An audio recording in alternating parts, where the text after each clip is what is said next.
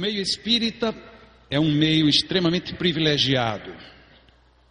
Quando Allan Kardec coloca que o espiritismo é uma ciência lastreada numa filosofia extremamente rica e, ao mesmo tempo, conduzindo tudo isso a uma vivência moral, portanto, nos colocando um posicionamento nobre do lado da religião, nós ficamos numa vanguarda espetacular.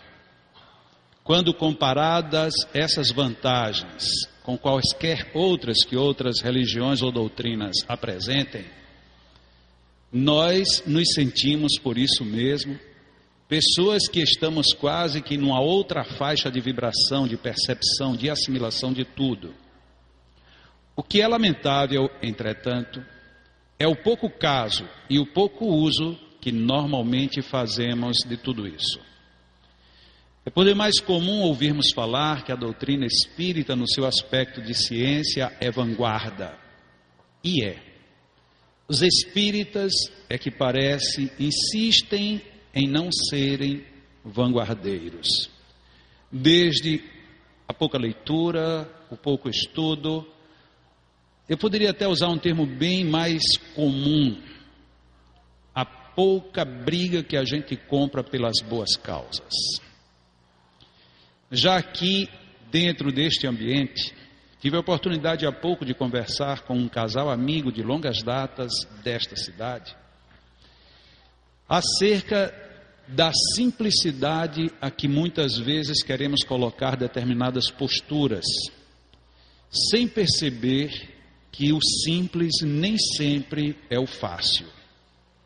E eu usei a seguinte imagem: se nós chegarmos observando um pianista com total domínio da técnica de tocar piano, e ficarmos olhando como ele dedilha todas as teclas e como a música sai com vida própria, a primeira impressão que nós temos é de que naquela virtuosidade está uma simplicidade porque aquele pianista não faz careta, não, não tem enrijecimento muscular, ele não sofre para fazer algo tão belo e tão bem feito. Pelo contrário, ele muitas vezes fecha os olhos e se deleita com tudo o que ele está executando. E nós, ampassando, dizemos: que coisa simples é tocar piano. E aí chegamos em casa, pegamos um teclado e vamos ver como é simples tocar piano. E qual não é a decepção que a gente não consegue tocar muitas vezes sequer um parabéns a você. No meio espírita, nós fazemos muito isso. Achamos tudo simples e simplificamos mais ainda, sem preservar o que de fato é essencial. Vamos ver na codificação que alguns conceitos que temos ouvido em relação a um único assunto que se chama passe ou magnetismo, como o simples não tem sido muito fiel ao que Allan Kardec e os codificadores nos posicionaram. Primeiro de tudo, Allan Kardec coloca esta frase que serve absolutamente para tudo todas as frases, todas as citações, aparecerão as referências. Em O Livro dos Médiuns. Indispensável se faz o estudo prévio da teoria para todo aquele que queira evitar os inconvenientes peculiares à experiência. Isto vale, como eu disse, para qualquer coisa, mas normalmente nós não usamos este princípio. Nós primeiros, primeiro vamos para a prática e depois a gente vê o que é que dá para arranjar. Grande parte dos médios que nós conhecemos são aqueles que começaram a ter sensações, visões, intuições, e um dia foram para um centro espírita porque precisavam desenvolver, porque se não desenvolvessem, e aí fica aquela reticência longa. E muitos se tornaram médiums começando pela prática. Portanto, caindo exatamente no campo que Allan Kardec adverte, não tiveram como evitar estes inconvenientes, porque não tem uma teoria assimilada para justificar a prática. E é porque nós temos o livro dos médiuns à nossa disposição.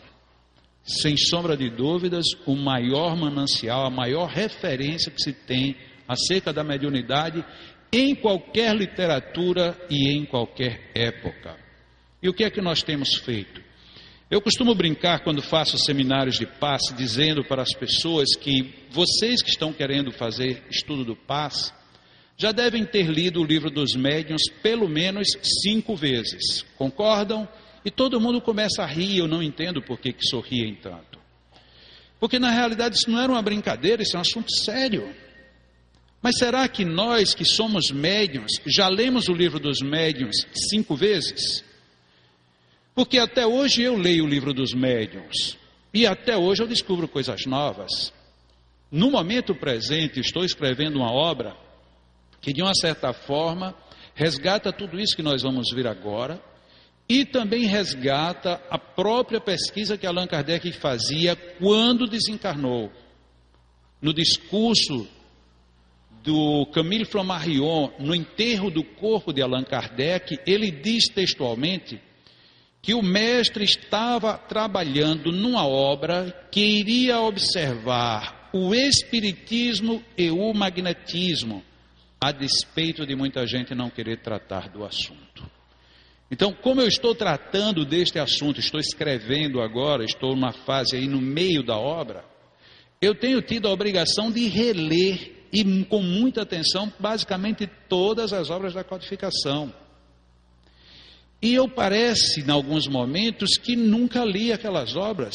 E olhe que eu não leio por ler, eu leio riscando, sublinhando, discutindo, anotando, puxando informação para um lado e para o outro.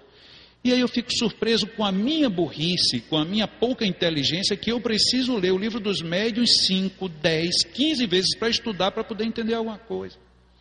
E tantos médiums não entendem por que precisam ler. E aí fica tudo simples. Ou se olharmos por um outro ângulo, tudo pouco eficiente. Allan Kardec, ele nos coloca já em O Livro dos Espíritos, na questão 33, a seguinte proposta para os espíritos: a mesma matéria elementar é suscetível de experimentar todas as modificações e de adquirir todas as propriedades? A resposta dos espíritos, sim, e isso é o que se deve entender quando dizemos que tudo está em tudo. Uma resposta bem ampla para um assunto igualmente amplo. Allan Kardec percebe com a sua sagacidade que a expressão tudo está em tudo tinha um significado mais profundo. E ele quis se fazer entender. Então ele dá a sua opinião, que é a seguinte: Este princípio, qual é o princípio? Tudo está em tudo, explica o fenômeno conhecido de todos os magnetizadores e que constituem dar-se pela ação da vontade a uma substância qualquer, a água, por exemplo, propriedades muito diversas, um gosto determinado e até qualidades ativas de outras substâncias. Dessa, disse que não há mais de um elemento primitivo e que as propriedades dos diferentes corpos são apenas modificações desse elemento o que se segue é que a mais inofensiva substância torna. Eu aqui eu não estou vendo, acho que vocês vão ler, tem o mesmo princípio que a mais deletéria. Assim, a água que se compõe de uma parte de oxigênio e duas de hidrogênio se torna corrosiva, duplicando-se a proporção do hidrogênio. Perdão, muito obrigado. Nada como trabalhar com gente atenta e inteligente. Até aí a resposta está vaga, a não ser aquele começo, quando Allan Kardec coloca que conhecedor de todos os magnetizadores, portanto, quem era magnetizador já tinha um conhecimento prévio da questão da fluidificação das águas. Mas ele adiciona aí três palavrinhas mágicas: pela ação da vontade. Aqui nós temos o primeiro problema com a nossa simplificação no meio espírita. A nossa simplificação espírita é basta que você tenha boa vontade. E a gente acha até que ter boa vontade é muita coisa. E eu digo que não é. Porque a boa vontade é um mecanismo que dá partida ao, a algo. mas precisa que mais alguma coisa seja movimentada. Por exemplo, a boa vontade fez com que todas essas cadeiras que estão vazias estivessem vazias. Porque a boa vontade dessas pessoas está com elas ali fora ainda. Ou levou-as para ir resolver outro problema lá fora.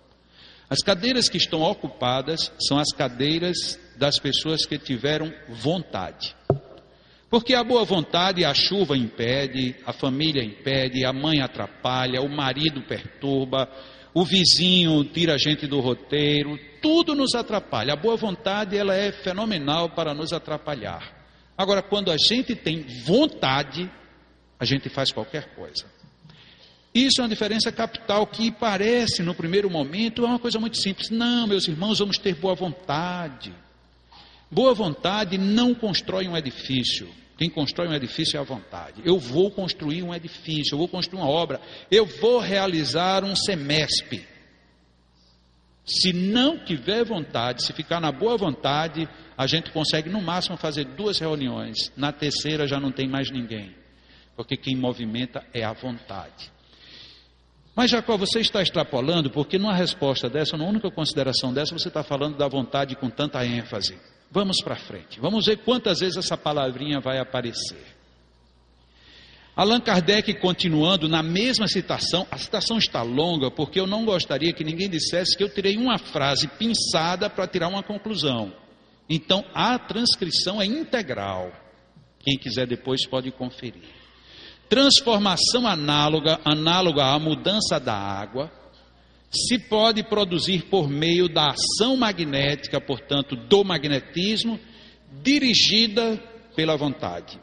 Aqui é, fica complexa a questão, porque é uma ação magnética que é dirigida por quem? Por uma ação chamada vontade. Então é a vontade que dirige uma ação magnética. Então não é aquela coisa de, olha, você chega e se posiciona na frente de alguém e pede a Deus que proteja. Talvez tenha muita vontade, se você estiver fazendo até uma oração com muita fé. Fé e vontade são sinônimos. Só que a nossa fé ainda é uma fé muito em cima de ídolos, muito em cima de imagens que a gente não apalpa. E aí, portanto, a nossa vontade vai no mesmo nível. A transformação magnética ela se dá por uma direção e, portanto, objetiva de uma ação que é da vontade. Continuemos. No livro dos Espíritos, ainda, questão 424: por meios de cuidados dispensados a tempo, podem reatar-se laços prestes a se desfazerem e restituir-se à vida a um ser que definitivamente morreria se não fosse socorrido? Normalmente a gente imagina dentro da, de uma outra resposta do livro dos Espíritos que sim, a pessoa se não for socorrida morre, mas se tiver chegado a hora morre do mesmo jeito. Ok. Os Espíritos responderam o seguinte: sem dúvida, portanto, alguém pode ser socorrido na hora da morte e escapar. E todos os dias temos prova disso. O magnetismo, em tais casos, constitui muitas vezes poderoso meio de ação porque restitui restitui ao corpo o fluido vital que lhe falta para manter o funcionamento dos órgãos. Uma leitura rápida, a gente diz, é isso mesmo. Uma leitura mediana nos diz, Allan Kardec recebeu dos espíritos, primeiro, confirmação do magnetismo. Na questão anterior, foi Allan Kardec quem falou do magnetismo. Aqui agora já são os espíritos.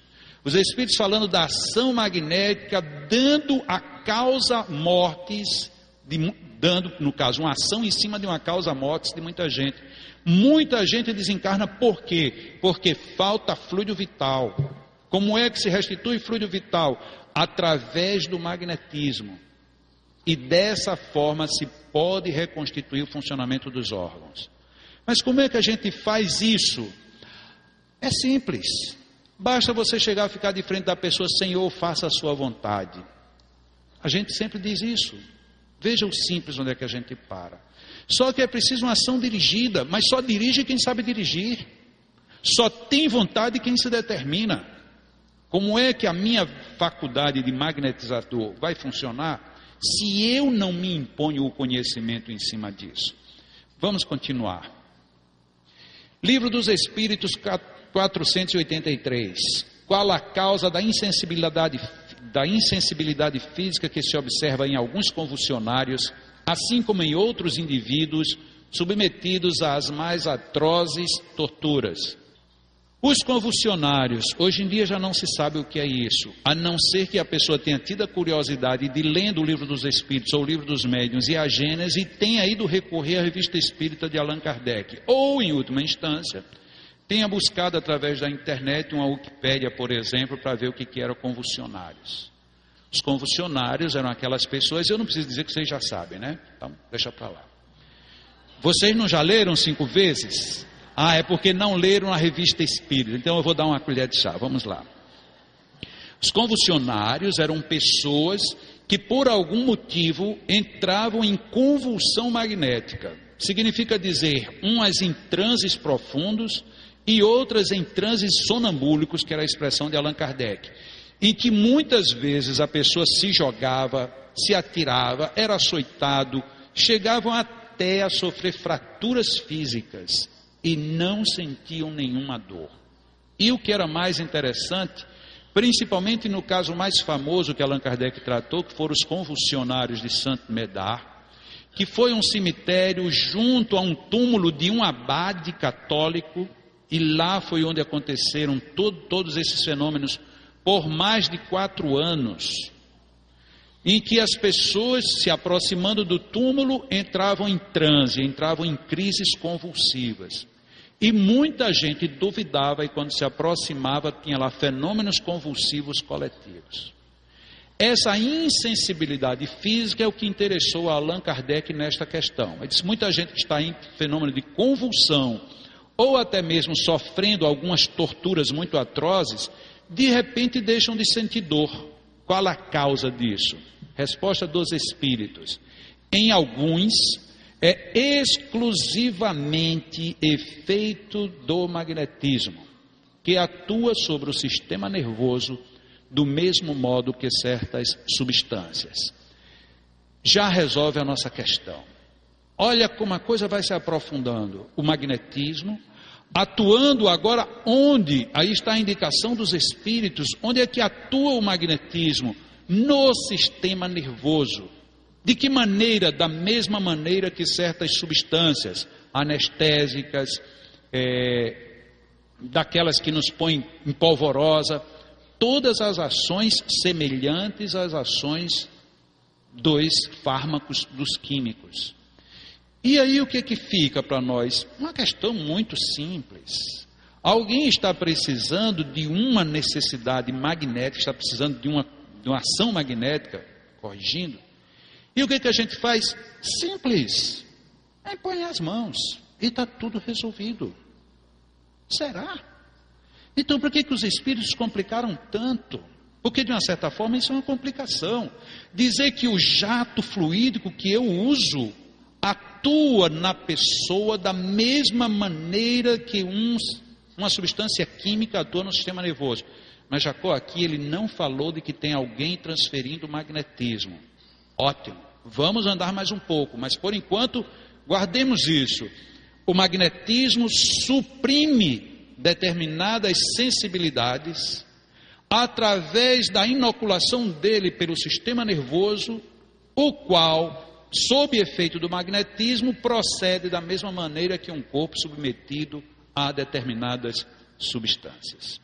Passemos adiante. Livro dos Espíritos, questão 555. Essa questão é facílima de se decorar. Número 555.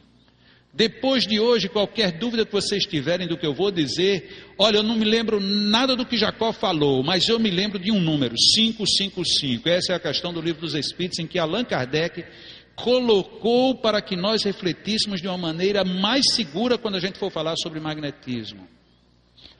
Aqueles, perdão, que sentido se deve dar ao qualificativo de feiticeiro? Pergunta de Allan Kardec. E os espíritos, aqueles a quem chamais, chamais feiticeiros, são pessoas que, quando de boa fé, gozam de certas faculdades, como sejam a força magnética ou a dupla vista. Então, como fazem coisas geralmente incompreensíveis, são tidas por dotadas de um poder sobrenatural. Os vossos sábios não têm passado muitas vezes por feiticeiros aos olhos dos ignorantes? Esta foi a resposta dos espíritos, deixando destacado que quando uma pessoa age de boa fé, ela gozando de certas faculdades, como a força magnética ou então a dupla vista. A dupla vista seria algo como uma vidência profunda ou uma clarividência. Allan Kardec então adita o seguinte comentário: O espiritismo e o magnetismo nos dão a chave de uma imensidade de fenômenos sobre os quais a ignorância teceu um sem número de fábulas em que os fatos se apresentam exagerados pela imaginação. O conhecimento lúcido dessas duas ciências, quais são as duas ciências, por favor? Ótimo. Então, o conhecimento lúcido, lúcido, iluminado, sem sombra de dúvidas, sem qualquer mescla, o conhecimento lúcido do Espiritismo e do magnetismo, que, a bem dizer, formam uma única ciência, e aqui a gente tem que refletir sobre isso. Espiritismo e magnetismo, na palavra de Allan Kardec, formam uma única ciência.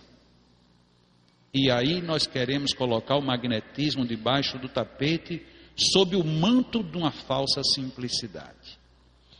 O conhecimento lúcido dessas duas silências, que a bem dizer formam uma única, mostrando a realidade das coisas e suas verdadeiras causas, constitui o melhor preservativo contra as ideias supersticiosas, porque revela o que é possível e o que é impossível, o que está nas leis da natureza e o que não passa de ridícula crendice. Continuando com Allan Kardec, agora no livro dos médiuns, do laboratório do mundo invisível, aquela cena que vocês já leram mais de cinco vezes, daquela senhora, aquela senhora que estava doente e aparece para ela um espírito encarnado, agora só que é o vulto dele, porque o homem não esteve lá. E este vulto tira do bolso de algibeira, que era aquele bolsinho que a gente tinha antigamente escondido, ele tira uma caixinha de rapé. Uma caixa de rapé, para as pessoas que são mais jovens, era um vício muito comum há mais ou menos 40, 50 anos, em que as pessoas tinham fumo bem picado, bem miudinho. Nas feiras aqui em Pernambuco ainda tem para vender rapé. E que as pessoas tiravam um pouquinho daquele pó e colocavam na narina e fazia. E aí dava um espirro todo sofisticado. Porque tinha que ser chique, né? Isso era uma moda chique. O pessoal do interior não. O pessoal do interior disse que não prestava, tinha que ser. Ai, e aí se desmanchava. Então era para isso que servia o bendito do rapé. E aquela senhora foi visitada por este vulto que tinha uma caixinha de rapé. E Allan Kardec então discute com os espíritos se aquilo realmente tinha rapé, se ela quisesse pegar na caixa, pegaria, se abrisse, teria. E se tivesse veneno, se o espírito quisesse fazer veneno, poderia, ele poderia, mas não seria consentido. E eu, graças a Deus, porque se os espíritos pudessem fazer veneno, eu acho que o mundo já tinha sido dizimado. Porque quem de nós não tem um inimigozinho do lado de lá? Ele olhava do lado de lá e dizia: rapaz, vai tomar um café. Venenozinho nele, básico, para ele já voltar para o lado de cá. Né? Então não daria certo. Os espíritos dizem na resposta, o próprio, perdão, Allan Kardec comenta de que isto não é possível na toda a amplitude. Essa foi a, o, o, o pano de fundo para este capítulo e que depois Allan Kardec pergunta sobre a vestimenta dos espíritos. Aí os espíritos até que enfim chegastes aonde queria. Depois de tudo isso, Allan Kardec então levanta uma teoria, levanta a sua estrutura hipotética. Esta teoria nos fornece a solução de um fato bem conhecido em magnetismo, mas inexplicado até, até hoje: o da mudança das propriedades da água por obra da, da boa vontade. Ah, não, é só da vontade. Veja que palavrinha chata, ela já aparece, nunca aparece a danada da boa vontade. Toda vida com Allan Kardec só vem a vontade. É impressionante isso. Então, por obra da vontade, é que nós podemos modificar as propriedades da água. Até aqui ninguém está falando do corpo, só da água. O espírito atuante é o do magnetizador. Opa, aqui dá para parar. Se a gente parasse o nosso encontro nesse, nesse ponto, que não é nem um ponto, é uma vírgula, já estaríamos de bom tamanho. O espírito atuante em uma ação magnética é o do magnetizador, ao contrário do que a gente ensina e aprende. Ah, os espíritos vão fazer tudo por meu intermédio. Em magnetismo, não. Não é assim. Em magnetismo, o magnetizador, ele é quem é o atuante. Nós vamos ver lá na frente que existem outras circunstâncias em que os espíritos entram no processo. Mas eles entram no processo contando que você é quem é o atuante. Mas para nós não é bom isso. Para nós é bom o contrário. Por quê? Ah, Senhor, faça-se a sua vontade através das minhas mãos. Ou seja, eu estou fora do problema. Se der certo é porque eu sou santo e puro, passou tudo puro. Se deu errado é porque o problema é seu, você ainda precisa continuar doente. Eu estou fora do esquema. Quando a realidade é totalmente outra, passa por mim a começar pela vontade. O espírito atuante é o do magnetizador, quase sempre assistido por outro espírito. Entra um outro problema. Por que, que Allan Kardec não colocou sempre assistido por outro espírito? Ele colocou quase sempre.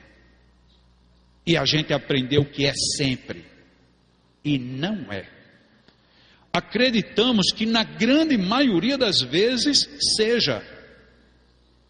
Mas a abertura anotada por Allan Kardec em seja, que é quase sempre.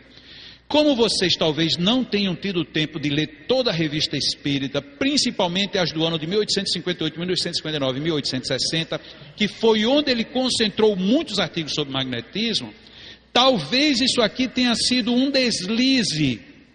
Pode alguém pensar. Quem leu esses três primeiros anos de revista espírita tem absoluta, plena e total convicção de que ele quis dizer exatamente isso que aí está. Não foi erro de tradução. Nem sempre tem espírito. Mas nós na casa espírita colocamos sempre que os espíritos é que estão fazendo tudo e a gente está ali só para não atrapalhar. Que bom seria se nós pelo menos não atrapalhássemos.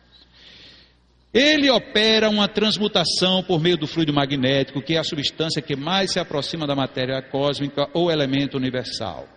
E aqui está o, o pulo do que Allan Kardec colocou. Ora, desde que ele pode operar uma modificação nas propriedades da água, pode também pro produzir um fenômeno análogo com os fluidos do organismo donde o efeito curativo da ação magnética convenientemente dirigida.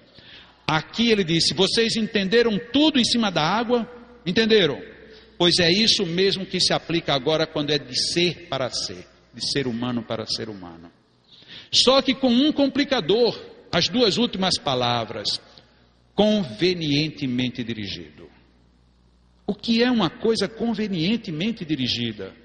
Uma coisa é convenientemente dirigida quando ela atende para onde vai e atende quem mandou. Não pode ter uma condução conveniente se alguém não sabe conduzir. São duas palavrinhas que passam reto quando a gente lê, mas que traduzem uma responsabilidade enorme. E por ironia, o senhor Allan Kardec e os próprios espíritos repetiram essa mesma conjugação convenientemente dirigida outras vezes no livro dos médios, uma vez em A Gênese e outras vezes na revista espírita. Portanto, também não é problema de interpretação de alguém que fez tradução. Allan Kardec quis exprimir exatamente isto, convenientemente dirigido. Como é que eu dirijo alguma coisa se eu não sei como dirigir? Eu fui passista totalmente ignorante quando eu tinha 15 anos, foi o meu início. Tinha um magnetismo exuberante, quase que beirando ao ridículo. Mas a coisa que me incomodava era não saber como era que dominava aquilo. Para mim era angustiante saber que eu estava aplicando um passe numa pessoa e não podia perguntar se ela ficou bem ou se ela ficou mal. Eu não tinha feedback, eu não tinha retorno nenhum, porque a gente empregou equivocadamente a história de uma mão dá e a outra não sabe o que deu a outra. Isto é uma verdade. Quando eu estou fazendo uma caridade, mas se eu estou querendo saber se o que eu fiz foi bom, eu preciso saber o que foi que eu fiz. Muitas vezes a gente diz, não, a gente faz a nossa parte. Será que basta? Será que a caridade é eu fazer a minha parte? Alguém me pediu um dinheiro, tome o dinheiro, e a pessoa pega aquele dinheiro compra um revólver para matar o outro. Tome o dinheiro e a pessoa pega o dinheiro e vai comprar pedra de crack para se drogar. Ah, mas eu fiz a minha parte. Ótimo, você fez a sua parte na permanência daquele entregue às drogas.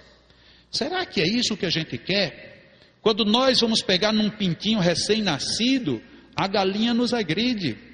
E a gente diz, mas eu sou mãe, se tocar no meu filho eu, eu defendo porque eu amo com toda a permissão, é o mesmo amor dos animais pelas suas crias. Isso ainda é instinto. Amor está muito mais longe do que isso. Não é simplesmente agredir quem vem me tocar, é eu fazer algo mais. Porque enquanto eu estiver nesse nível, eu estou no nível do reino animal. Vai pegar num cachorrinho que a cadela acabou de dar cria para ver o que, que acontece, ela parte para cima de você. Então, se alguém vem tocar no meu filho e eu fico ofendido, eu estou ainda nesse ponto igualzinho a qualquer animal. O que eu tenho é que tratá-los diferente, inclusive entender quem está se aproximando, para defendê-lo não com patas, mas defendê-lo com mãos, com olhar, com palavra. Convenientemente dirigido, como é que eu posso ser conveniente numa aplicação de magnetismo se eu simplesmente aplico magnetismo porque está na lei da natureza? Se fosse assim, para que eu? Para que qualquer um de nós? Vamos em frente. Ainda com Allan Kardec, no livro dos médiuns, agora no capítulo chamado Mediunidade Curadora, num item chamado Mediunidade Curadora, que é onde muitas vezes a gente se confunde. Allan Kardec deixa totalmente clara a distinção entre magnetismo e mediunidade de cura. No centro espírita, eu acho que há até um certo interesse em deixar isso tudo confuso.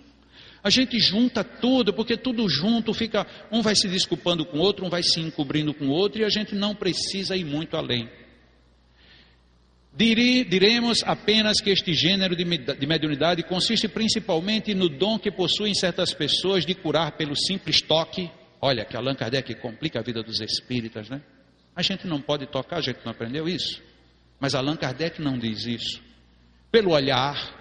Ah, então a gente cura também pelo olhar? Cura. Mesmo por um gesto, Opa, ele aqui não falou imposição, não, porque um gesto pode ser uma imposição, quanto pode ser um movimento.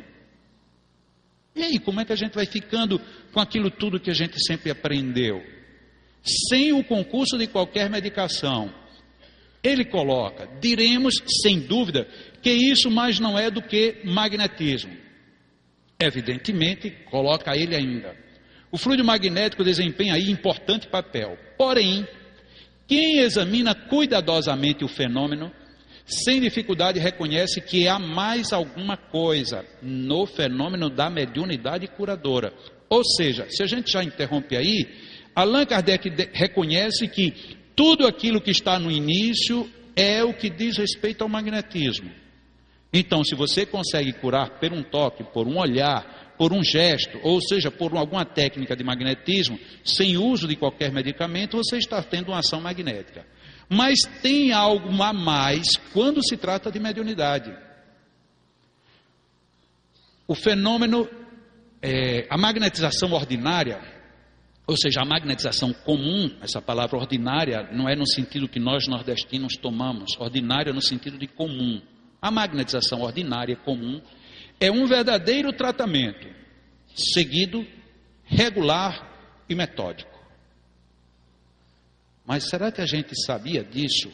Que um tratamento magnético, ele é um tratamento que precisa ser seguido, ser regular e ter métodos. Ah, mas não é tudo os espíritos que fazem?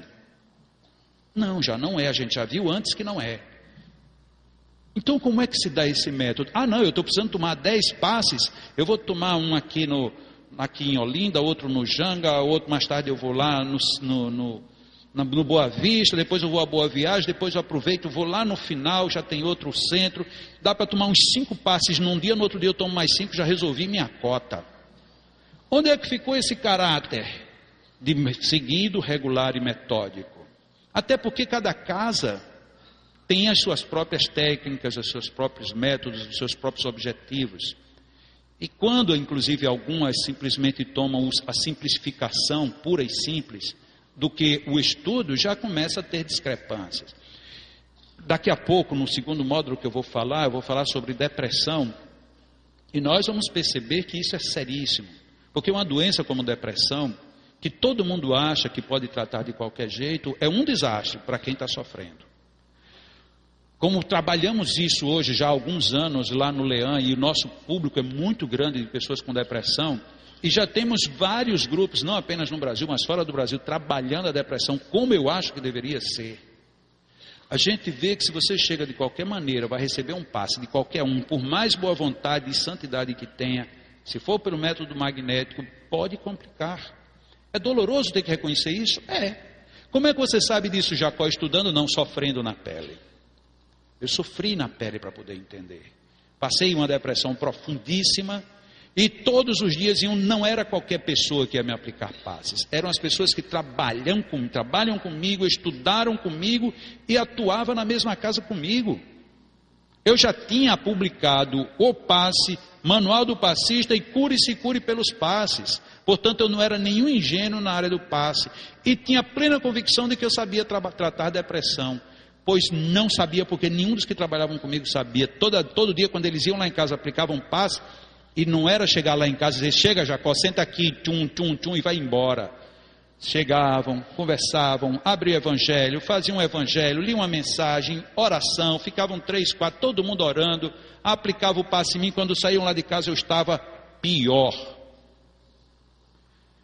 Eu só podia entender o que? Isso é uma obsessão muito violenta. Esses espíritos vão querer me matar. Ou então, esse pessoal não está sabendo como eu também não sabia.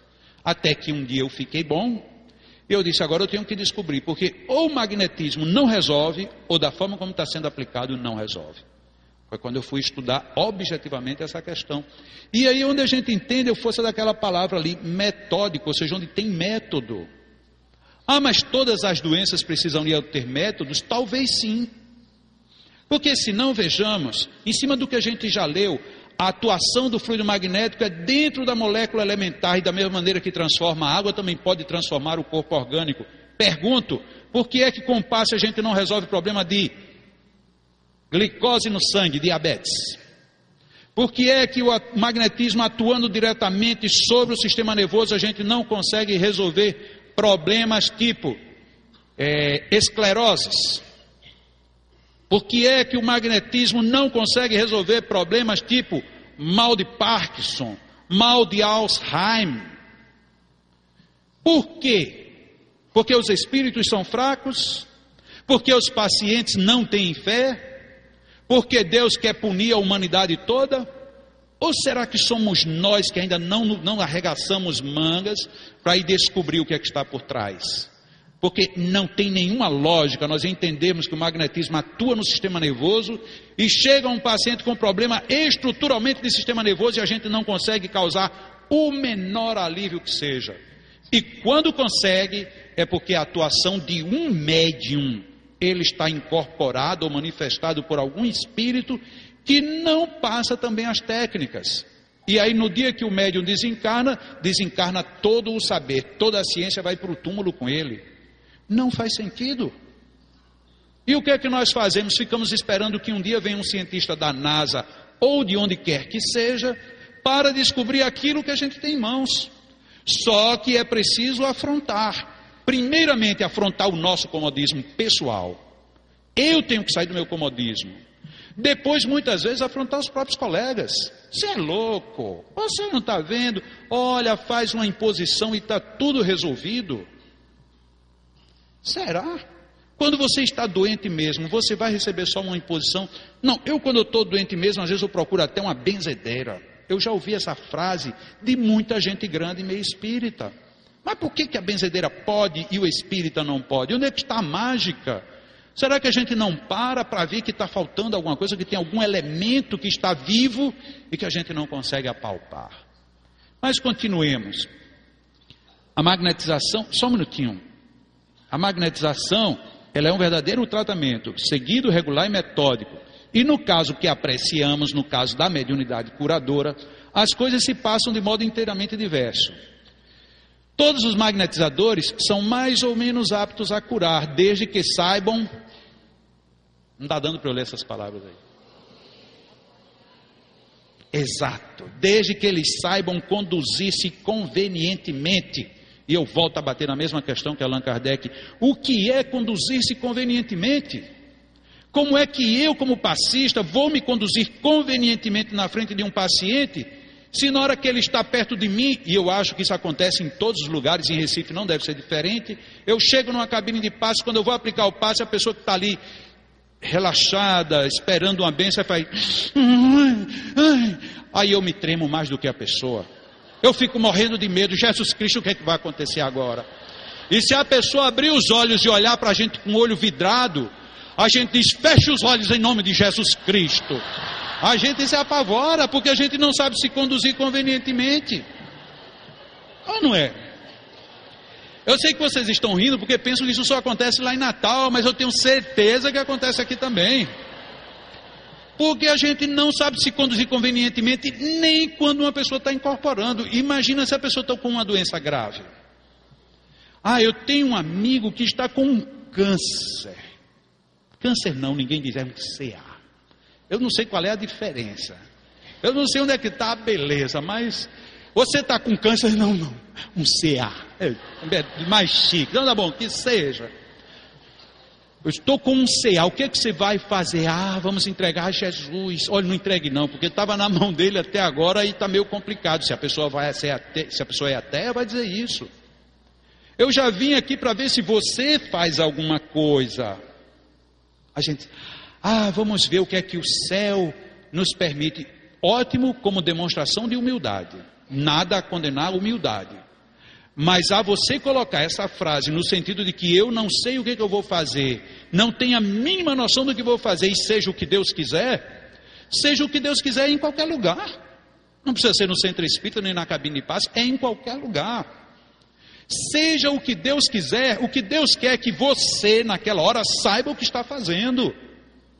E se você não sabe o que está fazendo, então se propõe a aprender para conduzir-se convenientemente, que eram aquelas palavras que eu não tinha lido. Os médiuns curadores, a faculdade é espontânea, essa é a diferença. A maioria dos médiuns curadores, inclusive, nunca tinham ouvido falar de magnetismo. Mas você pergunta depois o que foi que você fez, não sei. Me deu um branco aqui, eu senti um negócio e já aconteceu. E o que é que a gente aprende com isso? Muito pouco. A diferença entre o magnetismo e o mediunismo é que no magnetismo você pode estudar em você e no outro. O mediunismo você só pode estudar no outro, a não ser que você seja o médium. Mas quando você é médium, na maioria das vezes você está num transe mais ou menos profundo, e num transe mais ou menos profundo é difícil você entender determinados mecanismos. E aí ficamos tudo no eu acho, no eu acho e no eu acho. Vamos em frente. Eu estou falando um pouco ligeiro porque é muita matéria. Eu gostaria de passar todas as informações, pelo menos as que estão selecionadas, para que no final dessa colocação não fique no ar a ideia de que tudo isso que eu estou dizendo são palavras minhas apenas. São palavras minhas, de fato, a ênfase quem está dando sou eu. Mas os textos são integrais, as referências estão em todo momento explícitas e é só vocês anotarem quem tiver dúvida. Ou então, depois, conforme eu já soube com a coordenação do evento, todos esses slides vão estar disponíveis na internet para quem quiser baixar e fazer bom uso. Questão 556, uma após aquela que nós vimos ainda há pouco. Tem algumas pessoas verdadeiramente o poder de curar pelo simples contato? Contato, para que não haja dúvida, significa toque. Então vejam que quando a gente diz que o passe verdadeiramente espírita é aquele que só tem imposição de mãos, esta frase tem sido dita e repetida por pessoas ilustres do meio espírita. O passe espírita é apenas imposição de mãos.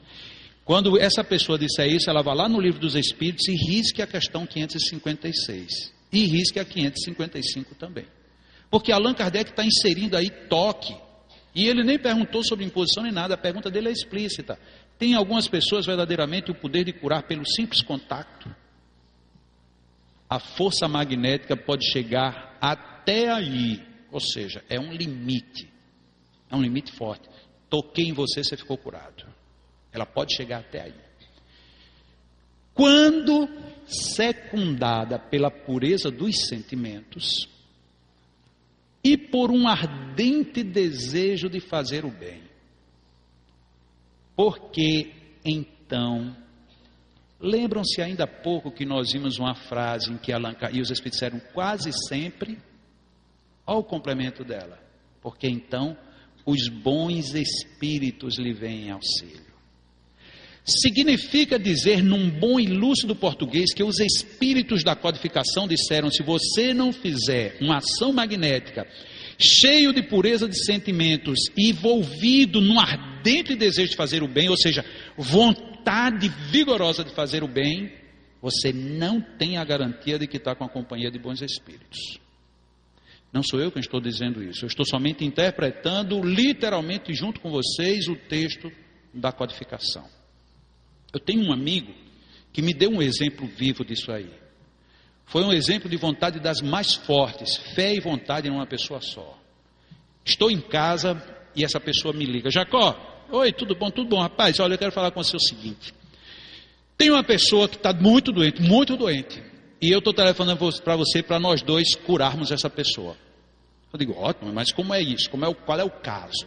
O caso é o seguinte: o pai desse rapaz era muito meu amigo na juventude e se tomou de ódio de mim, eu nem me lembro mais por quê. Eu sei que a gente já não se fala há muitos anos. E o filho dele está com 17 anos, um jovem impecável de saúde, atleta, natação, não bebe, não fuma, dorme cedo porque ele se dedica plena e integralmente à sua atividade física. Estudioso, um filho exemplar o menino apareceu com uma doença repentina, começou a ter desmaio, começou a ter ataque, começou a ter uma série de coisas. E o pai dele internou ele para o hospital para fazer uns exames, vira para cá, ninguém sabe o que é, ninguém sabe o que é, quando de repente um dos médicos diz, reunindo a equipe, diz, ó, o menino tem poucos dias de vida, vai morrer. O pai se desesperou. E aí Jacó ele fala muito assim, muito ênfase. E aí Deus disse que eu vou curar o filho dele. Eu disse: Como foi que Deus falou com você? Eu sou espírito, eu acredito muito nas coisas, mas sempre que eu escuto a expressão Deus me disse, eu não sei porque eu fico assim meio, eu fico meio desconfortável. Sei bem porquê não, mas é verdade. Como foi que Deus falou com você? Jacó, eu estou sem falar com o pai do rapaz há não sei quantos anos. Esse cara nunca falou comigo, me vira a cara. O filho dele adoece. Ele vai para a medicina, os médicos isso, procurou mil gente que eu já sei. Aí ele chama um amigo para dizer que fale comigo para ver o que é que eu posso fazer. Não foi Deus? Eu disse, é, de certa forma foi, foi Jacó. Foi Deus. Porque se ele procurasse outra, a pessoa não ia curar, mas Deus sabe como é que eu sou. E se eu digo que vou curar, eu curo. Eu digo, boa, valeu. E quero contar com você. Você vai me ajudar? Eu disse, boa, olha, mas vamos fazer assim, a gente vai tentar. E, e aí a gente vai se preparar para qualquer notícia. Preparar para qualquer notícia de jeito nenhum. Ele vai ficar curado. Eu digo, mas tá, tá legal, vai ficar curado. Mas como é que você tem tanta certeza? Jacó, se Deus não quisesse curar esse menino, o pai dele jamais me encontraria. Porque ele, o pai do menino, os amigos dele e Deus sabem que eu sou assim. Eu só entro numa coisa para resolver. Eu não entro para perder. E Deus não ia me colocar nessa fria para eu perder. Mas quem sabe você vai ajudar e o menino depois morre. Não morre, não. Ele pode morrer depois que ficar bom, mas antes de ficar bom ele não morre. E tá certo. Você está certo. Você vai me ajudar ou não vai? Digo, vou lhe ajudar. Não sei bem como ainda. Você vai, ó, amanhã eu vou lá, tal hora, vou na casa dele. E se eu moro em Natal, ele mora noutra cidade, longe pra caramba, quase 3 mil quilômetros de distância. E na hora você faz uma oração e eu vou lá. Inclusive, não sei nem como é que eu vou ver a cara do pai dele, que eu ainda não falei com ele. Mas eu vou lá e eu vou tirar aquele menino do hospital. Vamos, né? Vamos! Tá e assim foi feito. Este jovem vive até hoje. Um jovem dentro do hospital desenganado. Jacó, Deus queria que eu fosse e eu aceitei o desafio. Eu, eu tirava ele, não tinha jeito daquele cara morrer. Não podia morrer de jeito nenhum. Num primeiro momento a gente fica assim meio que zombando, né? Como eu também, rapaz, eu acho que ele exagerou. Ele já está agora brigando com Deus, ele já está, ele já está viajando demais. Não, era plena convicção que ele tinha um poder, uma vontade, um desejo firme de resolver, que a gente não tem. A gente diz assim, olha, Allan Kardec, quem já leu, alguém aqui já leu o Evangelho segundo o Espiritismo? Já, né? Tá, Lá no final do Evangelho tem um capítulo que é só voltado às. É, isso mesmo. Não tem uma prece que Allan Kardec comece assim, é, meus amigos espirituais, mentores, meus familiares. Ele só começa lá em cima. Deus, Pai Todo-Poderoso. Ou seja, ele não tem medo de tratar a coisa num tom maior. Porque, inclusive, no próprio livro dos Espíritos, ele já consignou. Quando perguntou aos Espíritos sobre por que, que o mal era tão forte, por conta da acomodação do bem. Aí a gente fica aqui, ah, eu tenho um amigo que desencarnou, vou pedir a ele para me ajudar. Tudo bem, nada contra. Mas por que você não dá um salto um pouco maior? Vai lá por cima, pede para fazer a vontade de Deus, como Jesus, inclusive, ensinou. Pai nosso que estás nos céus. Ele começa por Deus. Aí a gente, até nisso, a gente é meio acanhado. Olha, você podia me ajudar? Ai, quem sou eu? Isso é terrível. Você chegar numa casa espírita, oh meu irmão, você poderia me ajudar? Ah, não sei. Vamos ver o que é que Deus nos reserva. Como humildade, volto a insistir, não tenho nada contra. Tem pessoas que agem assim por humildade. Parabéns. Mas como detenção de um poder de ajuda, isso é terrível. Como é que eu vou ajudar uma pessoa? pessoa já pensou chegar num médico e dizer, doutor, eu estou muito mal, eu estou com febre, com a garganta inflamada, estou tossindo, me dói o peito, me dói as costas. O senhor poderia fazer alguma coisa por mim? Ai, não sei. Vamos ver o que é que Deus nos sugere. Doutor, e no livro de medicina não tem nada, doutor. Mas não é assim. Eu sei que muitas pessoas podem até estar achando tudo ridículo que eu estou colocando, mas ou a gente para para para pensar um pouco ou a gente vai ficar no simplicismo que não resolve, ou que pelo menos retarda um pouco o que poderia ser melhor.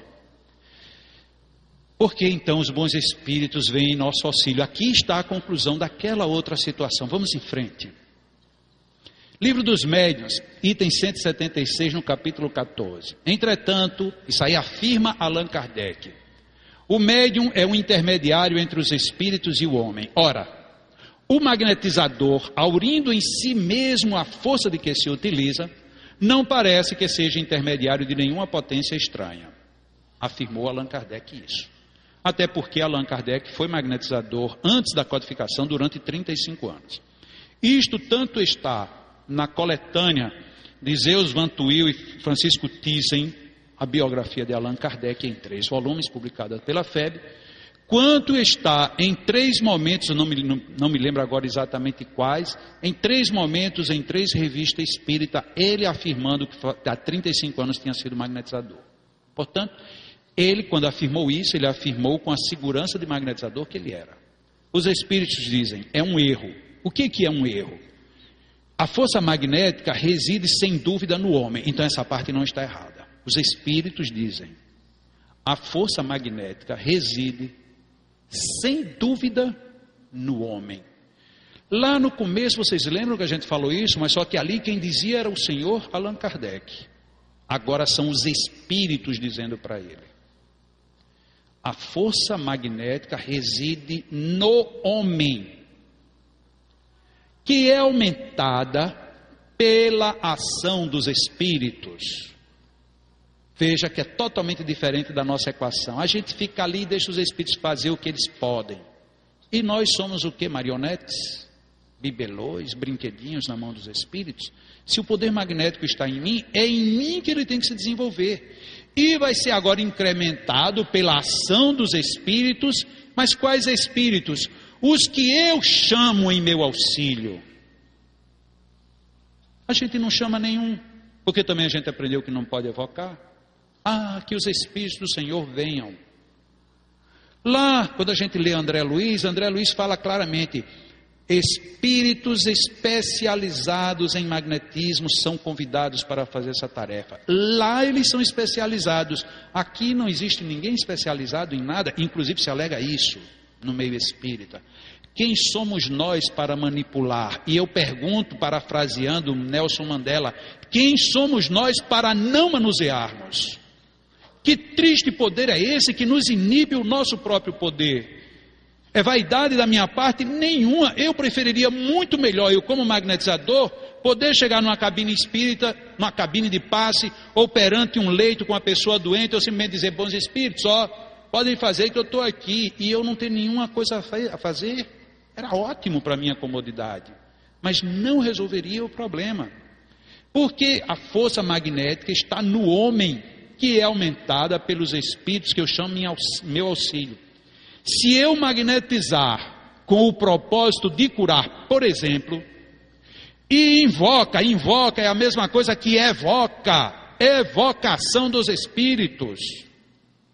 E invocas um bom espírito, que se interessa por ti e pelo teu doente, portanto tem que ser um espírito que sabe o que vai fazer também.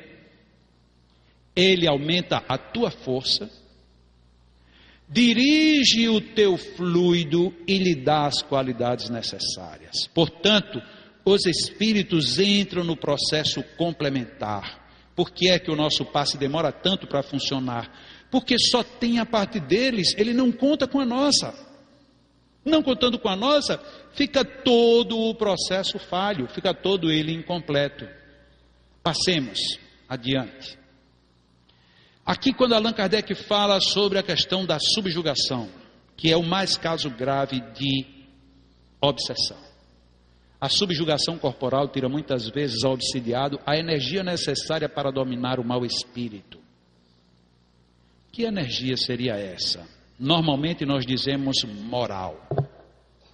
Será que era essa energia que estava sendo colocada aí? Porque normalmente a gente, quando coloca alguém está obsidiado, é porque alguém é imperfeito, é inferior, é mau, tem maus pensamentos. Não é. Por estranho que possa parecer, por estranho que muitas pessoas aqui podem dizer, agora Jacó enlouqueceu, não é. Ali tem a teoria. A prática é você chegar e olhar, por exemplo, uma pessoa que é um assassino frio. É mal ao extremo. Ele não tem um pingo de influência obsessiva, ele é mal porque ele é mal. Quando é que ele vai ser envolvido numa, numa, numa tonalidade obsessiva? Num dia, seja nesta ou noutra encarnação, em que ele perder a sua energia vital, e aí ele perde o seu domínio, e o espírito vem e se acopla a gente aprende diferente do que Allan Kardec ensinou. A gente aprende que a gente está obsidiado somente porque a gente está com ideia infeliz. A ideia infeliz favorece a atração, mas o estabelecimento de um espírito conosco é magnético. Se eu não tenho fluido magnético para dominar, eu sou dominado. É uma lei natural. Daí tornar-se precisa a intervenção de um terceiro que atue ou pelo magnetismo ou pelo império da sua vontade. Só que a gente viu que o grande magnetismo começa na vontade. Mas por que, que ele colocou os dois separados? Porque eu posso ser um magnetizador para trabalhar. Mas pode ser que eu não tenha magnetismo, mas se eu tiver vontade, eu consigo. Será que os nossos colegas de reuniões mediúnicas têm isso bem desenvolvido? Essa vontade, esse poder magnético? para operacionalizar essas situações? Em falta do concurso do obsidiado, por que, que falta o concurso dele? Porque ele está totalmente subjugado, então ele não tem como reagir. Essa terceira pessoa deve tomar um ascendente sobre o espírito, primeira questão. Porque aqui nós temos três pessoas, ou um composto trino: o obsidiado, o obsessor e essa terceira pessoa que vai atuar ou pelo magnetismo ou pela vontade. Primeiro, atuando pelo espírito, como? Por um ascendente que só pode ser moral, porque este tem que ser moralmente superior ao espírito. Porque senão você não tem força para combatê-lo.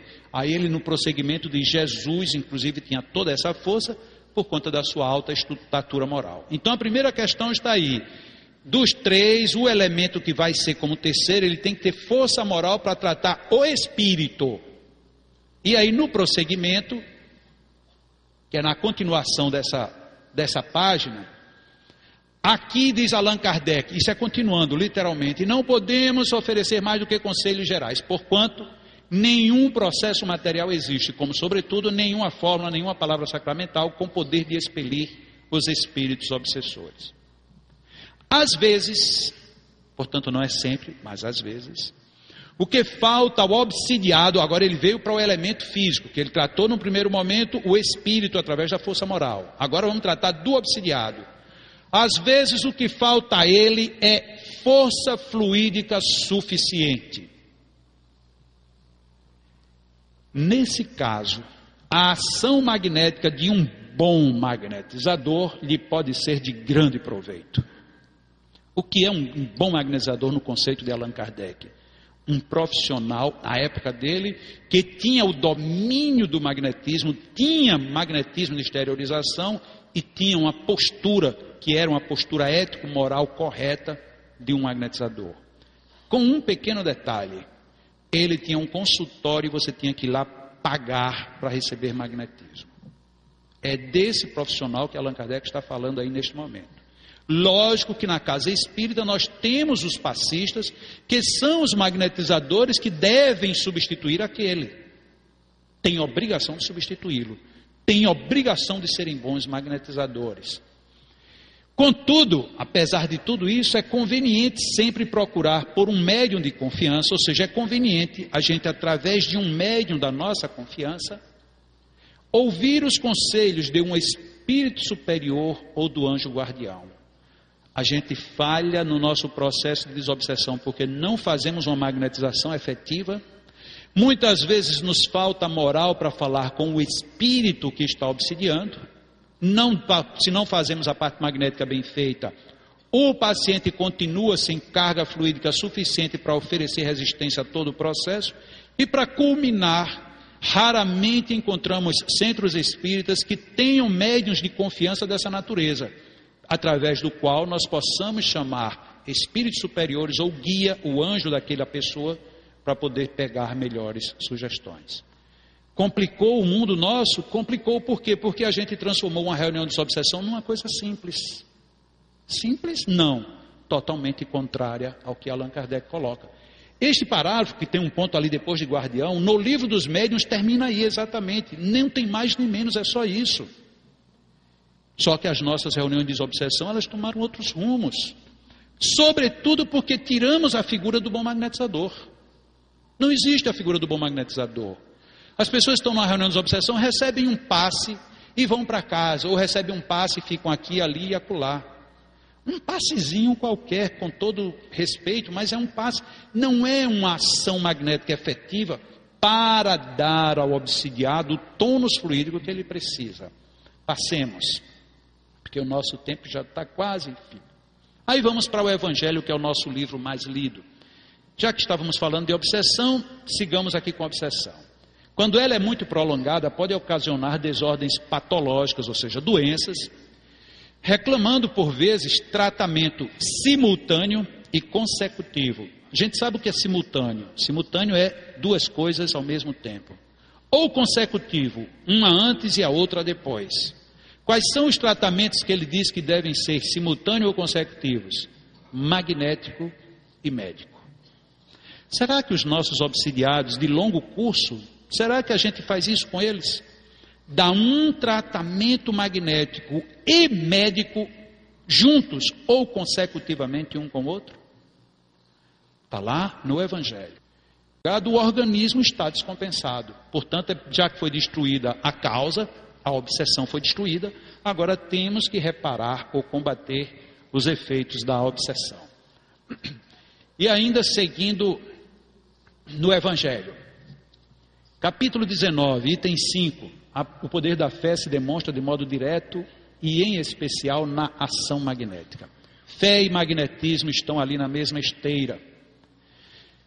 Por seu intermédio, o homem atua, mais uma vez vem o homem, não é o espírito. O homem atua sobre o fluido, agente universal, modifica-lhe as qualidades e lhe dá uma impulsão, por assim dizer, irresistível. Portanto, é o magnetizador quem faz isso. Daí decorre que aquele que é um grande poder fluídico normal, junta ardente fé, pode só pela força da vontade dirigida. Agora vem a vontade fortalecida e dirigida. Voltam todos aqueles conceitos que a gente veio vendo até agora. Quando a sua força da vontade dirigida para o bem operar esses singulares fenômenos de cura e outras, tidos ou outros, tidos antigamente por prodígios, mas que não passam de efeitos de uma lei natural. Tal motivo porque Jesus disse a seus discípulos: Se não curastes, foi porque não tinhas fé. Passemos. E vamos lá, ainda no mesmo capítulo. Capítulo 19, a fé divina e a fé humana. Este item é o item de número 12. O magnetismo é uma das maiores provas do poder da fé posta em ação. É pela fé que se cura e produz esses fenômenos singulares qualificados outrora de milagres. Repito, a fé é humana e divina. Se todos os encarnados, e aqui eu gostaria que a gente prestasse muita atenção a esse final dessa mensagem do Espírito Protetor, se todos os encarnados, portanto, indistintamente de credo, indistintamente de poder maior ou menor, indistinto de qualquer coisa, se achassem bem persuadidos da força que em si trazem, e se quisessem pôr a vontade, e não a boa vontade, a vontade a serviço dessa força, seriam capazes de realizar o que até hoje eles chamaram prodígios, e que, no entanto, é meio complicado isso aí. Porque a gente jogou na mão dos espíritos a responsabilidade o tempo inteiro, e a responsabilidade é nossa. Este poder de curar, de descobrir, de fazer, de acontecer, não passa de um desenvolvimento das faculdades humanas. Os espíritos aumentam o poder, dirigem, nos fortalecem, nos assistem, direcionam quando a gente não tem um total controle, mas o poder é nosso, não no sentido da vaidade nem do orgulho, mas no sentido da chamada de responsabilidade. Se nós não nos compenetrarmos disso, nós perderemos completamente o bonde no qual entramos para fazer a viagem do bem ao próximo. É preciso a gente ter isso muito bem vivido. Praticamente completando agora o nosso encontro, nós encontramos na Gênese agora, capítulo 14, item 34, que é muito comum a faculdade de, de curar pela influência fluídica, portanto, pela repercussão magnética, pela ação dos passes, pela ação do magnetismo. E pode desenvolver-se por meio do exercício. Como é que a gente exercita isso se a gente vai simplesmente chegar lá e dizer, bom, os espíritos sabem o que fazem? É verdade, eles sabem, o problema é que nós não sabemos. O problema não é dos espíritos, não é de Jesus, nem é de Deus, o problema é nosso. Nós é que precisamos saber. Agora, ainda ele complementa: a capacidade de curar instantaneamente pela imposição das mãos, que todo mundo diz que é, todo mundo é força de expressão, que muita gente diz que a imposição das mãos é que é o must do passe espírita. Este daí só se chega nessa situação que é rara e deve ser considerada excepcional quando já se chegou a esse nível, que lamentavelmente eu tirei uma outra lâmina, em que ele coloca que só se consegue isso quando já se tem uma profunda pureza de sentimentos e total domínio das suas emoções. A gente quer brincar com coisa séria. Eu honestamente digo isso, sei que muita gente pode dizer: esse Jacó é louco, vem para essa assembleia dizer tudo isso, não sabe quantas casas, quantas pessoas, quantos médiums, quantos passistas ele pode estar ofendendo. Não estou, não estou ofendendo absolutamente nenhum nem ninguém. Mas é preciso que a gente reflita sobre o que tem feito. Os senhores perceberam, não teve uma única frase aqui que não tenha sido da codificação, nenhuma sequer. Nenhuma. E todos os senhores têm esses livros em casa. Essas traduções que aí estão são as traduções da FEB, tradução de Guilhom Ribeiro, que se alguém encontrar alguma palavrinha diferente, é só olhar que está lá na edição da FEB, para não haver conflitos. Meu Deus, será que a gente não lê esses livros? Será que a gente não pensa como Kardec pensou? Será que fazer do jeito que deu na testa é ser fiel a Kardec? Pureza doutrinária não é apenas a gente ter um comportamento de calma aparente, de ter uma postura de submissão. Não, é a gente literalmente agir com a coerência doutrinária. E concluindo, em obras póstumas, que já não é considerado é, da codificação, apesar de que eu acho que deveria ser, Allan Kardec coloca: é sempre um erro cair nos extremos. E há tanto exagero em tudo reportar ao sonambulismo, ou seja, tudo a gente dizer que é por conta do sonambulismo, que são as atividades mediúnicas, como haveria da parte dos espíritas, e não é mais das pessoas comuns. Como haveria da parte dos espíritas em negar as leis do magnetismo, não se poderia roubar à matéria as leis magnéticas, do mesmo modo que ao espírito as leis puramente espirituais. Agradeço muito vocês me terem permitido colocar o que Allan Kardec colocou. E eu agradeceria mais ainda se vocês pensassem sobre tudo isto, porque aí não está a opinião nem a palavra de Jacó. Aí está a opinião e a palavra de Allan Kardec e dos espíritos da codificação. Se muitos males não resolvemos ainda, não existe culpado no mundo espiritual como guia. Nem existe imposição de direção de casa. Se ainda não chegamos mais longe, é porque nós não fizemos por onde.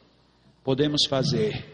Minha proposta fica numa única palavra: façamos. Deus conosco sempre.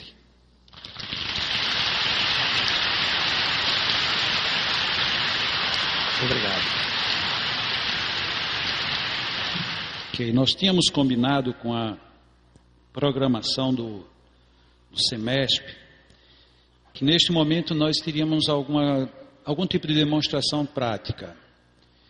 Terminamos meio que complicados por conta do horário que eu cheguei aqui e também porque às vezes a gente ganha uns amigos é, surpresa na nossa vida. Eu, quando mandei o material previamente para o evento, eu disse que tinha um material que eu estava filmando para preparar, para até fazer uma exposição, mostrar que algo já projetado, para ficar até tecnologicamente melhor apresentado. Mas um amigo é, entrou lá em casa de madrugada, estava todo mundo dormindo. Aí, como ele não conseguiu falar com a gente, ele resolveu levar alguns materiais meus. E até hoje ele não devolveu. Ele levou um computador, levou uns arquivos, levou um projetor, levou uma câmera fotográfica, levou a filmadora, levou todas as fitas que já estavam filmadas. Quer dizer, ele deve estar montando um bom curso para dar em algum lugar. Eu já pedi a ele que voltasse, que deixasse lá em casa, mas ele disse que não. Agora, esse não eu peguei mediunicamente, sabe? Eu ouvi assim, ele disse: não vou devolver. Aí eu, lamentavelmente, não só perdi o material, quanto perdi a condição de refazê-lo, porque ele levou tudo, literalmente tudo. E aí foi embora. Mas o que, que vai acontecer? Eu vou falar aqui um pouco sobre a depressão, que é um dos uma das características da prática do passe. E aí, para não ficar totalmente sem prática nenhuma, aí eu chamo uma pessoa aqui e faço mais ou menos uma demonstração do que é que nós estamos fazendo no Leão. Vou escolher aqui uma pessoa tão bonita quanto eu para vir para cá, né? Porque não pode uma pessoa bonita e outra feia. Então vou pegar uma outra bem bonita, aí ficamos aqui os dois. Mas o porquê que eu falei naquela hora da depressão? Até porque é um assunto que, para mim, ele está no meu sangue aqui há, há 24 horas por dia, porque é o que eu estou tratando mesmo. E depois, por conta da gravidade do assunto, é lamentável como é desgraçada a força dessa doença. E tem muitos senões por que, que é tão ruim. Um dos mais graves está em quem sofre depressão. Porque muito raramente essa pessoa vai ser compreendida por quem quer que seja ela só será compreendida por outra pessoa que está ou que já esteve em depressão. Porque é indizível, não se traduz em palavras o que é sofrer depressão. Todo mundo acha que é uma bobagem, que é, se você quiser você sai, que isso e que aquilo, que é fraqueza, que é falta de fé, que é falta de amor, é falta de trabalho, é falta. A gente sai dizendo e sai começando a colecionar que depressão é isso, é aquilo, é aquilo, é aquilo. Mas quem sofre, aquilo não representa absolutamente nada. Porque você dizer para quem está em depressão é porque você não quer sair. Isso é de um mau gosto tão grande, tão grave, que não tem tamanho. Porque não existe uma única pessoa que esteja em depressão que não queira sair do estado. Só que aí é onde há um dos maiores conflitos de uma existência humana em que você está mergulhado numa doença tenebrosa, você quer sair, mas você não tem forças e nem usa nenhuma força para sair. É terrível. E o segundo fator mais grave, um fator estatístico. Segundo a Organização Mundial de Saúde, na última vez que ela fez um censo sobre as, os problemas de saúde mental, que foi no ano de 2002, foi colocado que dentro de 20 anos, se o quadro mantivesse o mesmo padrão em que vinha, nós teríamos 20% da população mundial. não estou falando 0,2 ou 0,02%, estou falando 20%, que para quem não gosta de matemática é em cada cinco pessoas, uma. Ou teve ou estará sofrendo depressão. O que é espantoso é que não existe esta proporção em termos de doença em nenhuma das doenças que são conhecidas até hoje na humanidade. Nenhuma doença tem uma perspectiva tão sombria quanto a da depressão. E aí se pergunta: o que é que se está fazendo para deter esse compasso? Quase nada. Quem está rindo disso tudo se chama indústria farmacêutica. Por quê? Porque isso vai gerar uma fortuna tão grande, mas tão sem proporção, que não se sabe onde é que se vai juntar tanto dinheiro para curar tanto depressivo. Porque não tem um remédio para depressão barato. Todos têm que ser receitados por médicos. E aí todo mundo vai ter que ir a médico para pegar a receita para comprar remédio caro. Não estou falando que isto vai acontecer daqui a 200 anos, nem a 300. Eu estou falando que, salvo algumas exceções, quando esse número acontecer, a maioria que estará nesta encarnação vivinho nesta terra. Imagine agora se, lógico que estatística não funciona assim, mas pense: na minha casa tem cinco pessoas, uma vai sofrer depressão. Eu, particularmente, como sou uma pessoa divinamente abençoada, eu tenho dez filhos. Se estabelecer essa proporção na minha casa, eu vou ter dois filhos em depressão. E aí? Como ficamos? Agora, a ciência tem feito pouco, as religiões quase nada, e o magnetismo está de braços cruzados. Como é que a gente vai tratar isso? Hoje de manhã, por acaso, antes de sair para cá, eu liguei a televisão, coloquei na TV Cultura me estava passando um dos mestres da, da terapia prânica, que tem um atendimento num famoso hospital no estado de Nova York, nos Estados Unidos. O senhor Glenn, Glenn Menezes, algo do tipo. Glenn Mendoza. E ele, no alto da sua sabedoria, parece que, segundo o repórter disse lá, se eu não fiz confusão na minha cabeça, só tem um grande mestre em teoria, teoria plânica, em terapia plânica no mundo, e 21 mestres. Ele é um deles, portanto, não é nenhuma criança quem estava falando.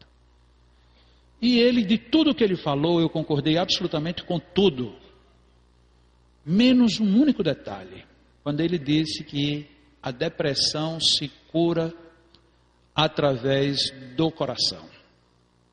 Eu acho que não é só isso. E vou dizer por quê.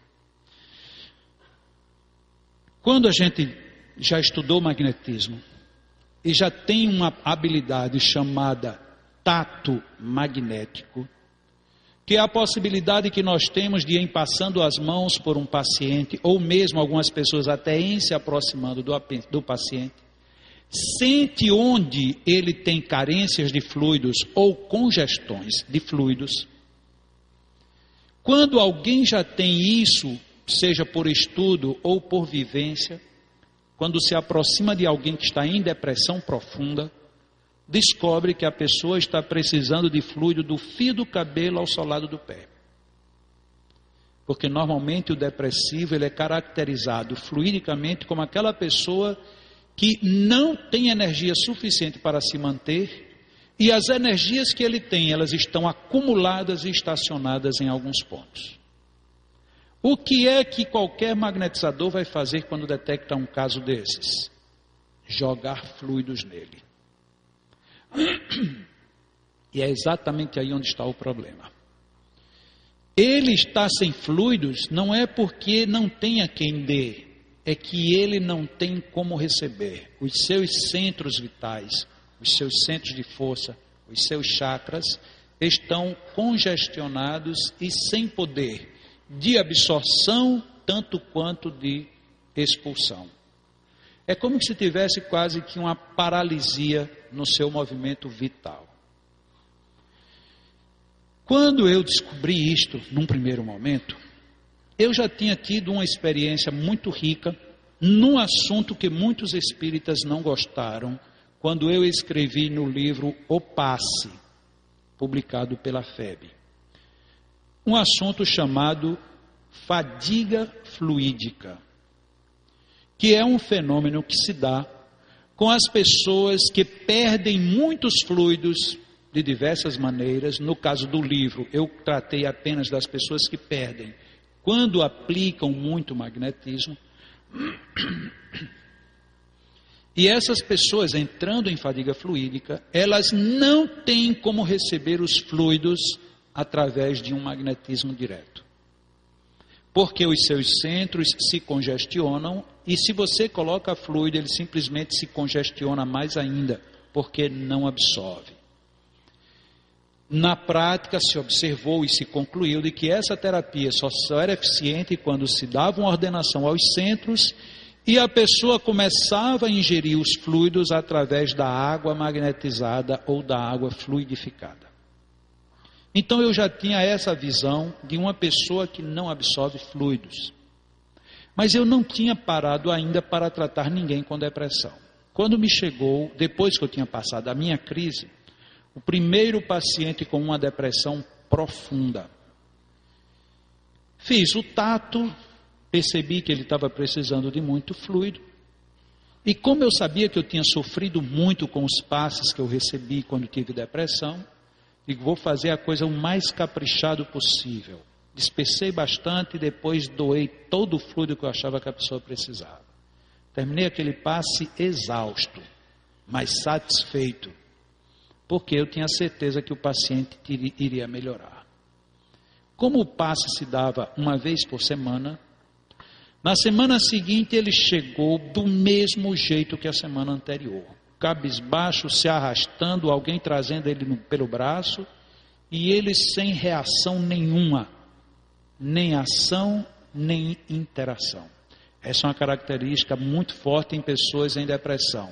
Ela não age, não interage e não reage. Eu disse, mas não é possível, eu fiz o melhor que eu podia para esse cara. Esse cara tinha que hoje, pelo menos, estar tá levantando o pescoço. Lá vinha ele olhando para o chão. E eu fiquei meio inquieto com aquilo.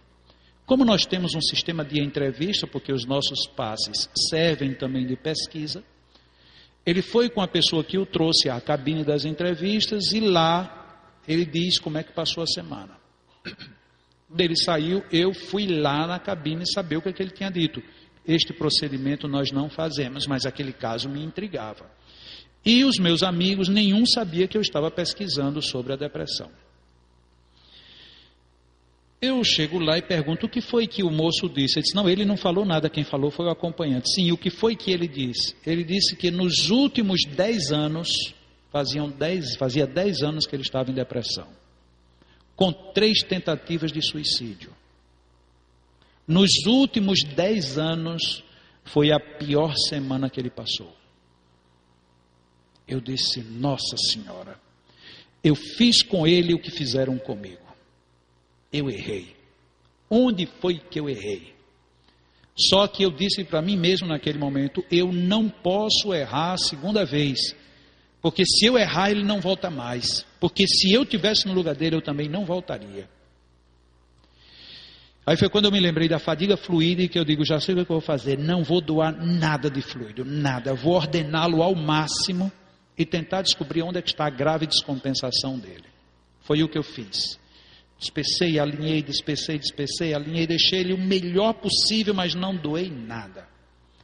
Peguei a água fluidificada dele, mandei buscar que estava lá fora, traga para cá. E ali sim, quando ter aquela garrafa na minha frente, era como se eu tivesse me doando todo. Alma, coração, tripa, pelanca, cabelo, tudo. Eu coloquei ali dentro daquela água. Me doei por inteiro. Disse, agora vamos ver. Passa-se uma semana e eu fiquei aflito. Eu digo, meu Deus, só se tiver dado errado. Semana que vem, quando ele entra no ambiente, ele vem de cabeça baixa. Eu digo, não acredito. Mas aí daqui a pouco ele levantou assim, parou e andou mais um pouco, parou, olhou para um lado. Eu digo, opa, eu por dentro eu festejei. Consegui. Só que eu estava ainda contido. Né? Ele foi, fez a entrevista, saiu, Aí eu discretamente, lá como quem não quer nada, eu digo, mas como é que foi a entrevista? O rapaz falou alguma coisa? Não, quem falou foi só o outro. E aí, o que foi que ele disse? Ele disse que nos últimos dez anos foi a melhor semana que ele já passou. Essa! Vibrei! Vibrei, eu digo, acertei. Cheguei numa coisa positiva. Vocês pensam que é brincadeira a gente vibrar assim? Sabe quem é que manda que a gente vibre? Espírito de Lacordé no Evangelho segundo o Espiritismo. Encha-se de vigoroso, vigorosa alegria por você conseguir as suas vitórias. Consegui. Repeti a segunda, a terceira vez. Na quarta semana que esse moço está recebendo passe, ele entrou sozinho. Digo, Jesus Cristo dez anos. O cara entrou só. Era demais de emoção. Eu vou lá e ele deu a primeira entrevista dele. Falou das dificuldades, falou e falou. E vamos, e vamos, e vamos. Nisso entra um segundo paciente com depressão. Eu digo: quem vai tratar esse sou eu. E ninguém sabia por quê, porque eu nunca tinha feito isso. Nós somos uma equipe, na época nós deveríamos ter 14, 15 passistas, hoje temos mais de 25. E nunca ninguém escolheu o paciente, mas eu comecei a escolher. Esse daqui quem vai tratar sou eu. Esse quem vai tratar sou eu. E aí peguei um segundo caso, um terceiro. O primeiro caso, dois meses depois, foi ao médico. Doutor, não aguento mais esses remédios. Antes eu tomava, não fazia efeito. Agora eu tomo um remédio que o senhor disse que é para eu dormir seis horas, eu durmo 24. O mesmo remédio que não fazia efeito nenhum. O senhor vai ter que diminuir. Aí o médico tome a cortar remédio. Depois de um certo tempo, nós já tínhamos aquele homem que foi meu primeiro paciente.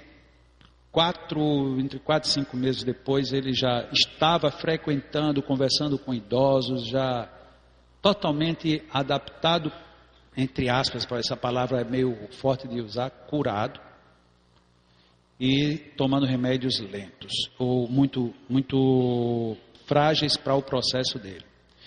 Eu estava explicando apenas, e era onde eu ia chegar para poder fazer a demonstração, que o problema não é como a medicina coloca que tudo é na cabeça, tudo é cerebral. E como eu acho também que não é como a terapia prânica do Sr. Glenn, do Dr. Glenn, que seria pelo coração. Porque desde então, como eu comecei a trabalhar com muitos pacientes, muitos, não foi um nem dois, muitos, e melhor ainda, não só eu, mas outros grupos. O primeiro grupo que começou a trabalhar comigo é um grupo na cidade de Pompano, nos Estados Unidos, na Flórida. Depois nós tivemos um grupo em Pelotas, Rio Grande do Sul. E hoje em dia já tem vários grupos trabalhando. Vários, graças a Deus, e dando excelentes resultados. Quando fazia um tato magnético num paciente, depois dele já estar num mínimo de alinhamento, toda a tendência era vir para a região do esplênico, que é um centro de força que fica aqui mais ou menos acima do baço, e que ele atinge o baço, o pâncreas, o fígado e também os rins e as suprarrenais. Se bem que os rins e as suprarrenais têm uma gerência maior pelo genésico, a influência do esplênico sobre esses órgãos é visível. Foi observado então que o primeiro centro que ficava descompensado era o esplênico e o segundo era o cardíaco. Tem explicação. Eu sei que vai ser uma grosseria o que eu vou dizer, mas tem lá fora na livraria um livro chamado A Cura da Depressão pelo Magnetismo, onde eu conto tudo isso e explico tudo com detalhes. O coração, ele entra na questão porque o esplênico, depois de sugar toda a energética gástrica e genésica, ele busca o cardíaco. E o centro cardíaco, sendo um centro de mediana frequência e o esplênico de baixa frequência, quando ele busca a energia do cardíaco, ele descompensa gravemente. Quem é psiquiatra aqui sabe que um dos maiores alimentadores de paciente para eles são os cardiologistas. Porque você vai para o cardiologista sentindo dores, descompensações cardíacas, não tem nada no peito, chega lá no psiquiatra, é problema de depressão. Então, isso é super comum. Só que o problema termina vindo aqui mais embaixo. E para minha surpresa, eu só encontrei num primeiro momento uma única teoria falando desse eixo, o eixo baço-fígado, que foi a acupuntura. A acupuntura fala do eixo baço-fígado como sendo o primeiro elemento ligado à depressão. Só que eu só vim saber disso bem depois de já ter começado todas as minhas experiências pelo esplênico. E o esplênico, por ele atingir exatamente toda esta zona, baço, pâncreas e fígado, principalmente esses três, e os rins no segundo nível, ele é considerado o centro responsável por toda a filtragem orgânica e por toda a filtragem vital do ser espiritual, portanto, do perispírito. Se ele está bloqueado, ele vai terminar sobrando sequelas para cima e para baixo. Quando alguém entra em depressão, qual é o primeiro sintoma que ela tem fisiológico? Altera o apetite e altera a libido. Por quê? Porque o esplênico absorve a energia do gasto e absorve a energia do genésico. E aí descompensa esses dois centros. Depois descompensa o cardíaco quem é que responde por qualquer desarmonia no corpo? O cérebro. Então, quando o cérebro começa a dizer que há uma descompensação, está faltando uma ligação, a serotonina, os axônios, tudo isso é porque alguém em algum lugar está descompensado. Na nossa visão magnética, é o centro esplênico. Como é que nós evidenciamos? Fazendo terapia basicamente no esplênico. Basicamente, fazemos dispersões no esplênico e alinhamos. Depois fazemos primeiro ativantes, que são próximas. Depois fazemos longe, que são as calmantes. E fazemos o alinhamento próximo e longe. E não fazemos qualquer doação fluídica. Toda doação fluídica vem através da água. No nosso caso atual, os nossos pacientes são convidados a tomarem água fluidificada cinco vezes por dia. Como nós, nós só atendemos uma vez por semana, então é um passo por semana. O ideal era que fosse no mínimo dois, mas na falta de melhor condição nós temos isso. Eu vou fazer aqui com o Roberto como é que nós fazemos o primeiro passo, que vocês vão ver no livro que nós chamamos de TDM, que é tratamento da depressão pelo magnetismo, no nível 1, que é como nós tratamos todos os pacientes quando começam o tratamento. E depois que eles começam a reagir e a interagir, aí é que a gente vai para o nível 2. E aí no nível 2 a gente trata o esplênico e um novo setor. Normalmente, a maioria das vezes é no esplênico e no cardíaco. Só depois, já no terceiro nível, é que normalmente nós conseguimos trabalhar cérebro. O que evidencia que em magnetismo nós estamos totalmente na contramão da medicina. Enquanto a medicina está totalmente na cabeça, nós estamos da cabeça para baixo. Nós estamos no esplênico e depois no cardíaco. Desculpem por tudo que aconteceu, mas pelo menos a gente vai ver um TDM1. Eu vou fazer nele sem explicar, até porque eu não tenho como fazer com as duas mãos, já que uma ficaria. Se eu ficasse falando, eu teria que ficar com uma ocupada. Eu vou deixar o microfone de lado. Eu vou fazer com ele. E depois, aí eu explico, ok? Pode ser assim? Eu vou virar ele aqui de tal maneira que todo mundo veja. Legal? Bom, o que, que eu fiz? Numa, num, num caso de TDM1, no caso, paciente que está iniciando um tratamento de depressão, não é recomendável você primeiro ficar sentindo muito o paciente, porque como um paciente em depressão, ele está muito carente, na hora que você fica muito tempo na frente dele, ele começa a absorver, mesmo que você não dê, ele começa a, a sugar muitos fluidos. Então a primeira coisa, nós já fazemos um tato, se quiser fazer muito rápido, mas o ideal é já sair fazendo uma dispersão longitudinal, envolvendo todos os órgãos. Não sei se deu para vocês observarem, enquanto uma das minhas mãos vinha bem pela frente, a outra mão já vinha um pouco mais de lado. Por quê? Porque este centro ele está aqui lateral. Esses outros são frontais. Então essa minha outra mão já vinha envolvendo o esplênico e essa outra mão vinha envolvendo os outros centros. Depois eu fiz dispersões transversais sobre o esplênico, próximas, que trabalha a zona chamada ativante. Depois de eu mexer lá algumas vezes, ou seja, dispersar, eu alinho de novo com as duas mãos, voltei, fiz mais um pouco, alinhei outra vez, e aí depois eu vim e fiz na estrutura calmante, já aqui mais distante. O mesmo procedimento. Então eu despeço aqui, e aí já venho também alinhando na estrutura calmante. No final, eu já fiz um leve tato para ver se estava organizado e fiz mais um pouco de dispersivos gerais. Apesar de aparentemente ser simples, na prática é um pouco mais complexo, porque não é uma questão só de movimentos. Enquanto você está movimentando, existe uma circulação fluídica, existe quase como que um refinamento, porque um paciente em depressão, ele tem uma carga fluídica muito densa, e essa carga fluídica ela é como que se fosse reprocessada, é mais ou menos como a gente faz uma, quando a pessoa tem problema de rins, que passa naquela. Uma, uma hemodiálise. É semelhante a uma hemodiálise. Esses fluidos que estão congestionados e estacionados, eles começam a circular entre você e o paciente. Isso desgasta muito o passista. Tanto que hoje a nossa experiência diz que normalmente depois de oito, no máximo oito pacientes sem depressão, o passista não tem mais energia para nada. Ele está acabado.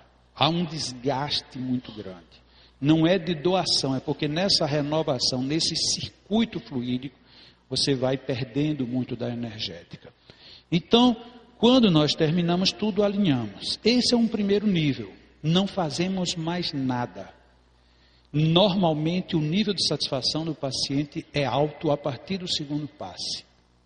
Nós temos hoje, exatamente hoje, uma pessoa que está fazendo o tratamento lá conosco, ah, tem um mês, no máximo tem um mês que ele chegou para fazer o tratamento. No primeiro dia ele veio falar comigo e ele, quem veio foi a mulher e a mãe dele. Ele não deu uma palavra, não piscou o olho uma única vez e não se mexeu quando eu disse o que quer que eu disse. Era aquela estátua, depressão profunda.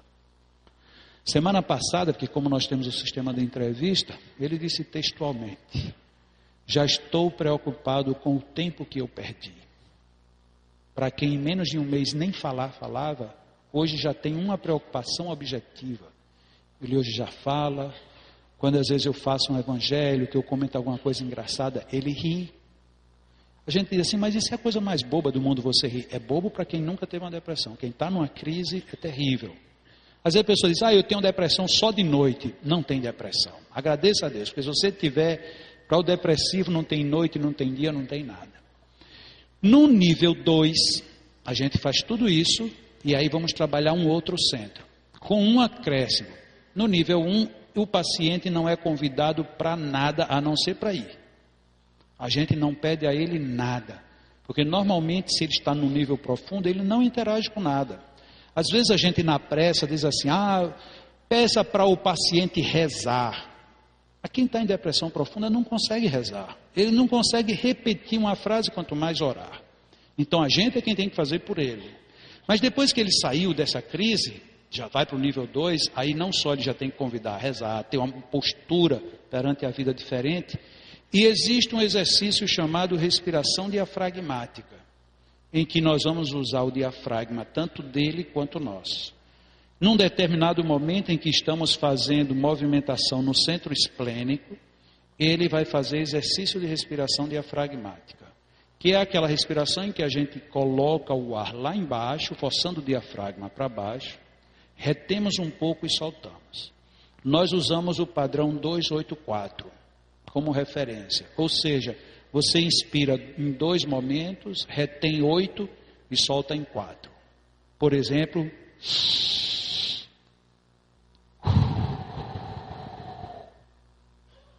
então, inspirei em dois, parei o ar aqui embaixo, oito, e soltei em quatro. A gente pede para ele fazer normalmente cinco vezes, enquanto a gente está só dispersando o esplênico.